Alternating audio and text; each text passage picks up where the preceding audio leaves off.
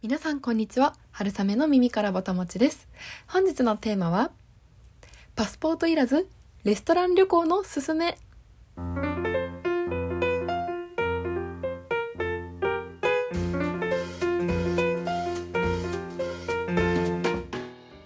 の春雨の耳からぼたもちでは食べることをこよなく愛する食いしん坊会社員である私春雨が皆さんのお耳からぼたもちが落ちてくるような食にまつわる配信をしているチャンネルでございます。食の最新トレンドからおすすめのお店その食がなんでそこに存在しているのかといったストーリーなどを、えー、随時配信していければと思っております。はい。というわけでタイトル通り本日はレストラン旅行についてお話ししたいと思います。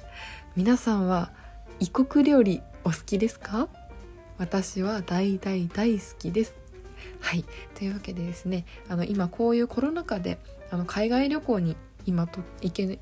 とっても行きづらいというか、まあ、基本的にはちょっと海外旅行には行けない不可能という状況でそれでもやっぱりこう海外旅行どうしても行きたくなると思うんですよ皆さん。私ももう本当に海外旅行が大大大好きで本当に旅行が趣味だった私にとって今とってもとっても辛い時期なんですけれどそんな私の旅行欲を満たしてくれるのがこのレストラン旅行でございます。はい。皆さんレストラン旅行行かれたことありますか？多分きっと皆さん1年に何度かは行かれている方ばかりではないのかと思うのですが、まあ、レストラン旅行という気持ちでこういろんなレストランに行くことでこうよりそういった日本ではない海外のお料理を楽しめるかなと思って今日は私なりのこう楽しみ方とかの視点をお話しした後で、えっと、この間なんでこんなエピソードを話そうかと思ったかというと先週モロッコ料理のお店に行きまして私春雨でそのお店がとっても素敵だったのでちょっとモロッコ料理のご紹介をしてこう皆さんのお耳をモロッコに誘うことができればと思います。はい、でまずこのレストラン旅行なんですけれどあのただ例えばフレンチとか中華とかあとそういったエスニックなお店とかそういったこう日本食ではないお料理のお店に行くこと皆さんあると思うんですね。なんですけれどこうただ普通にお食事をするよりももっともっとこうそれを旅行だと思うことでより一層美味しくそしてこう自分の頭にとっても刺激的で楽しい食事の時間になると思います。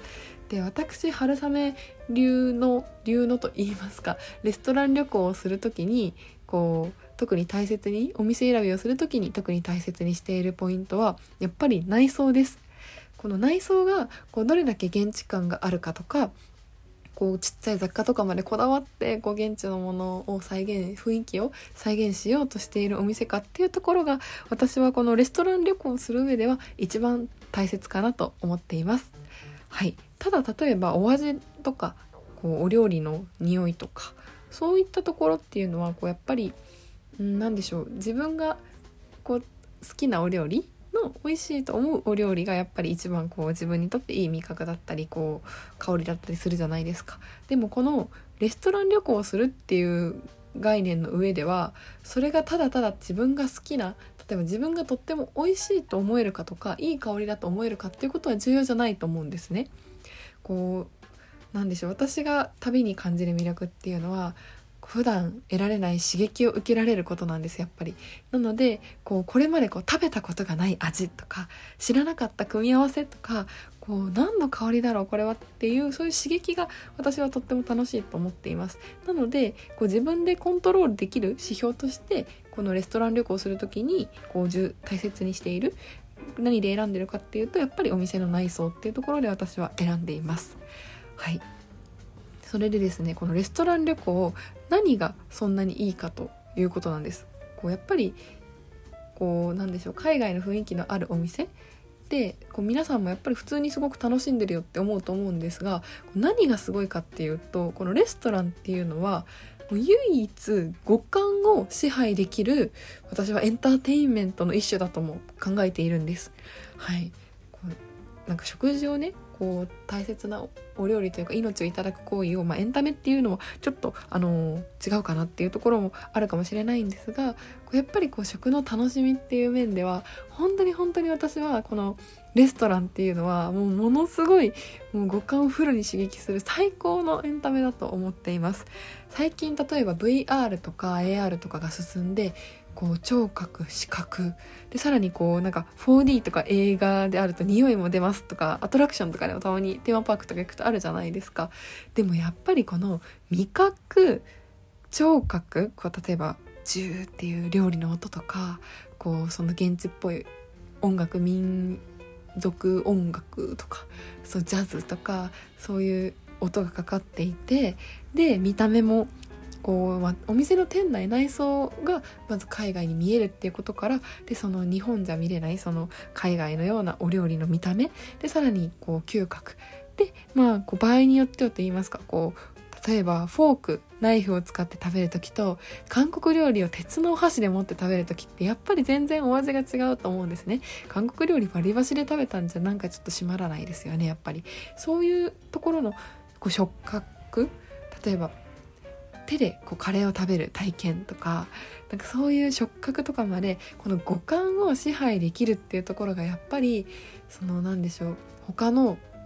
コンテンツにはないこうレストランならではのすごくすごく大きな魅力だと思っています。なのでこのレストランでこう自分でコントロールできる指標としてそのお店の内装であったり細かいところまでがこう現地の雰囲気に似せられているっていうそういうお店を選びに行くことでもう五感フル全て海外を感じられるわけなんですよ。はい。ここがやっぱり一番の魅力だと思いますね。やっぱりこうどれだけ例えば世界の車窓からとかあとは私本当に海外の様子を見るのが好きなので Amazon プライムとかそういうのでもよく海外のこう風景のやつとか見ちゃうんですけどやっぱりどうしても視覚聴覚だけだったりするのでこの五感をフルにで没入感を味わえるこんな体験ぜひ皆さんもあのできますのでお近くの飲食店で。なのでこうなんでしょうたまにそういうお店にただただこう誰かと予定があったからとかなんとなくこう美味しそうだったからっていう理由じゃなくてこのある種この今海外旅行ができない時にレストランで海外を体験しようというこの目的意識を持って一度お店に行ってみるとものすごく楽しい体験ができるのではないのかなと思い今日はこのお話をさせていただきました。でですねあのちょっとどういうお店があるのかっていうのでまたこの東京がすごい街なんです。このレストラン旅行をしようと思った時に。もう世界でも稀に見る美食のあの街と言われておりまして東京は。ミシュランの星の数でも現れているように。本当に東京っていうのは食のレベルが高い街なんですね。でそれはもちろん美味しいものがあるっていうだけではなくて世界中のあらゆるジャンルの料理が食べられるっていうところも東京という街の魅力でもあります。はい。なのでこう例えば何でしょう。地方に行くと私岡山県出身なので地方に行くと海外の料理って言うとやっぱり韓国料理がちょっとあったり最近だとちょっとタイ料理があるとか、まあ、基本はやっぱり世界三大のフレンチあとはイタリアン中華、まあ、これはあるけどちょっと大衆化してるしなあみたいな。そういう感じがあるのであまり異国異国した料理ってないんですけれど東京は本当にすごくてですね。で特に私がお気に入りなお店はあの大場カナルっていうチェーン店が東京にあるんですが皆さんご存知でしょうか？結構銀座とか品川とか大きな街にあるんですけどあの割とリーズナブルでランチが1,000円ちょっととかでで本当にこう何て言ったらいいんですかねパンとこうお肉かお野菜のメインと付き合わせのランチだったりあとオムレツとかオニオングラタンスープとか単品も本当に素敵ででお店の雰囲気がもう本当にフランスフランスに行ったようなもうとってもとっても素敵な店内なんですよ。こうポスターがこうフランスの言葉で書かれたポスターとかが壁にあってでお店の中の色もこうこっくりした緑とか白黒を基調としていてでこうカウンターで中で料理されている様子が見えて。でウェイターさんっていうんですかね。お料理をこう出してくださる男性の皆さんもこうシャツピシッと決めてで腰巻きのエプロン黒いエプロンをしてでこうスッとお料理出してくださったりして。でメニューもまた黒板に書いてあったりして本当にこのお店は雰囲気が素敵で。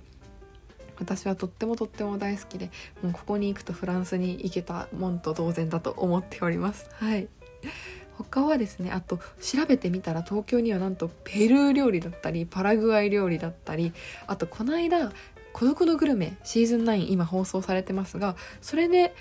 あの取り上げられていたギリシャ料理だったり先週の放送だったかなあのモンゴルの料理だったり本当にいろんな国のお店があるんですね。あとは私が留学に行ったのでこう帰ってきた時にあるのかなって調べたらあったマルタマルタのお料理屋さんとか本当にこう世界各国のお店が東京にはひしめき合っております、まあ、なのであの東京にいれば世界一周旅行が本当にできちゃうなと心から思っているのでこう、まあ、東京じゃなくてもこういったお店あると思いますので皆さんで是非こんなコロナ禍ですけれどあの旅行を旅行好きの皆さんもそうでない皆さんもこうちょっとそういう視点でレストランに行くとまた違った楽しみが見つかるのかなと思います。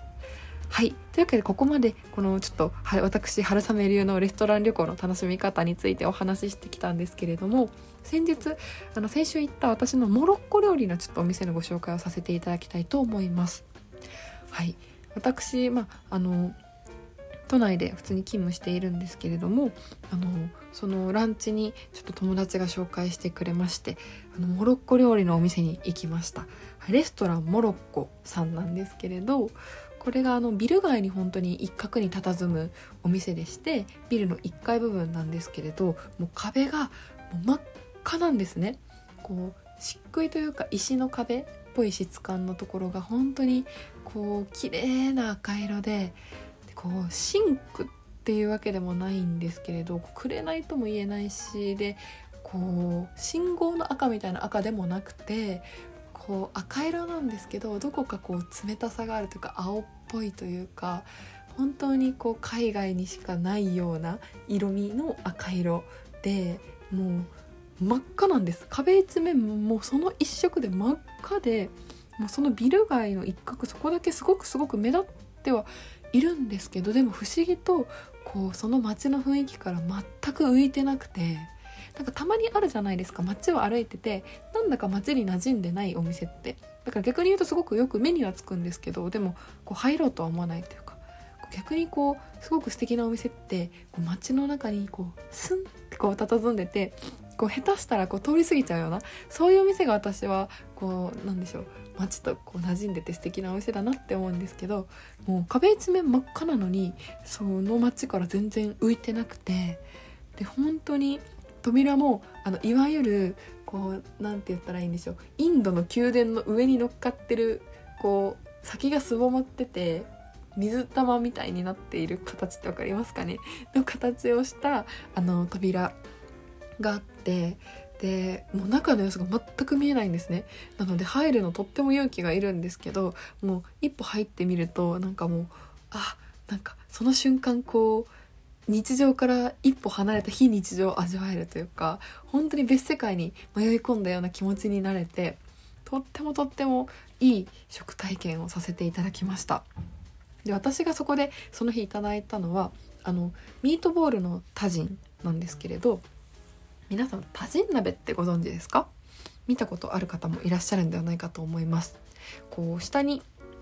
陶板っていうんですかね。こう深めのお皿があってその上にこう円錐状に三角形でこう三角帽子かぶったみたいな蓋をかぶせてこう蒸すというか加熱する鍋がタジン鍋ですね。でそのタジン鍋でお料理した料理のことをタジンって言うんですね。でそれがこうモロッコとかあの辺りのアフリカの上の方のあの辺りのこう伝統食というかお料理なんですけれどそのミートボールのタジンをいただきました。で本当に美味しくてこれが。こうやっぱり香辛料が入ってるのでちょっとスパイシーな感じなんですけどこうトマトベースはトマト煮込みでその中にミートボールが何個も入ってて真ん中にこう卵が落としてあってこうグッツグツでやってくるんですけどこう食べたことがないんですけどどこか食べたことがあるようなそんなこう頭のこの記憶をこう揺さぶってくる感じっていうんですかね。やっぱりそういうこのどこだこの味なんだなんだみたいなそういうこの頭の刺激をもらえるっていうのもやっぱり本当に楽しかったですしでこう何よりやっぱりその現地で本当に使われてるような食器とかでいただくっていうのはやっぱりその専門店というかそういった異国料理店ならではの楽しみだなと思ってとてもとても本当にいい刺激を受けました。でこのモロッコ料理あのランチであの1,000円ちょっとなのに前菜にそのタジンにご飯にで最後デザートと合わせて出てくるお茶まで全部揃っていてもうこんなお値段でもうなんか奉仕活動か何かの間違いですか？みたいな本当に美味しかったんですけど最後にびっくりしたのがその出てくるお茶がミントティーなんですね。でミントティーですって言われてミントティーお出ししますねって言われてこういただいてでこう私のミントティーのイメージってハーブティーの中のこうミントみたいな。ハーブティーってこうたまにいただいたりすることあるじゃないですか。でその中にこうフレーバーとしてこうミントの味もたまにあると思うんですけどそのイメージでミントティーだと思ってこういただいたんですね。そしたらびっくり激甘なんです。本当に激甘でえなんえどうしたのこれって思うぐらい久しぶりにあんなに甘いお茶をいただいたなと思ったんですがあの調べてみるとあのお砂糖ってこう体をやっぱりこうちょっと冷やす白いお砂糖とかって体を冷やす効果があるんですね。でなので、まあ、あんまりこう普段の生活から取りすぎは良くないっていうのがすごく最近言われるようになってるとは思うんですけれど一方でこうトルコとかあっちの国ってもう砂漠なわけですよ言ったら。なのでこう暑い国では体を冷やすことがとってもあの大切ですよね。まあ、なのでそのやっぱりこの現地の伝統的な食事ってやっぱりこう理にかなってるというかそのその土地の人がこう昔からそうやって愛してきた引き継いできたお料理っていうのはやっぱりこう先人の知恵がこもっているしなんかそういったものをなんか大切にしたいなって改めてこう教えてもらうそういう学びにもつながりました。はい、なのでやっぱりこういう食事をするとこう普段考えれないことも考えられるし本当にあの素敵な体験をさせていただいたなと思っています。あちなみにあのお話の順番前後しちゃうんですがさっきお話した多人鍋もこう多人鍋円錐状にこう蓋がなっていることで中のお野菜とか食材をこう煮込んだ蒸気があの落ちていくんですねこう全部蒸気が抜けちゃわずに食材というかスープに戻っていくんですなのでこうやっぱり食材の水分もしっかり無駄にせずお水が貴重なのでこう水分をしっかり無駄にせずにこういただくっていうそういったあの工夫も昔の人の工夫もこもっているそんなお鍋だと思います。はい、なのであの皆さんも是非ねあのこう日常にちょっとした刺激をあのレストランで加えてみたらいかがでしょうかという春雨私からの皆さんへの食の楽しみのご提案でした。はいいかがだったでしょうか？もうねあのこんなの私もあのレストラン旅行というかレストランで海外楽しんでますなんて方もいればこういやいやちょっとたまにエスニックとか食べるぐらいですみたいな方もいらっしゃったと思うんですがあのぜひぜひ皆さんで美味しい美味しいあのそして楽しいそして刺激あるそんな体験をあの見つけていけたらと思います。おすすめのねあのお店とかあればぜひぜひコメントインスタツイッターであのお待ちしておりますのであの教えていただけますと私春雨とっても嬉しいです。はい。というわけで本日もあの皆さん長々と聞いていただいて本当にありがとうございました。春雨の耳からぼたもちでした。また次回もどうぞ皆さんお楽しみに。ごちそうさまでした。